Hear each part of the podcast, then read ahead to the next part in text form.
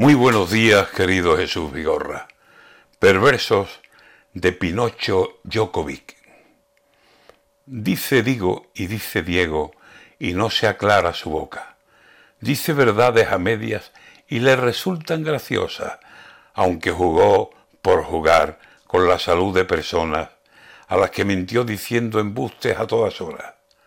Anda ahí con la raqueta de la excusa medio rota y calculando los golpes y tocando las pelotas. Como tenista es un genio, un figura, pura gloria, pero no es lo mismo ya si hablamos de la persona. Así va un número uno que porque fama le sobra, se permite la imprudencia, le pega cosa más gorda, de poner en grave riesgo la salud de las personas. ¿Que tienes el COVID? Dilo.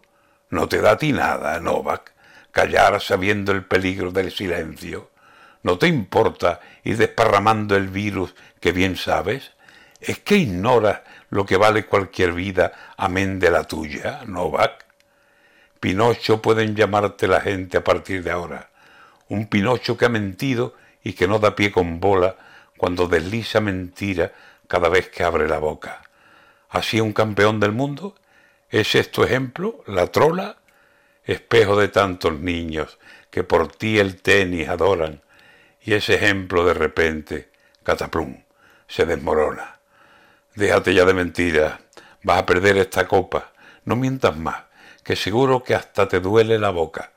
Deja de mentirnos, Djokovic, que ese niñateo te sobra.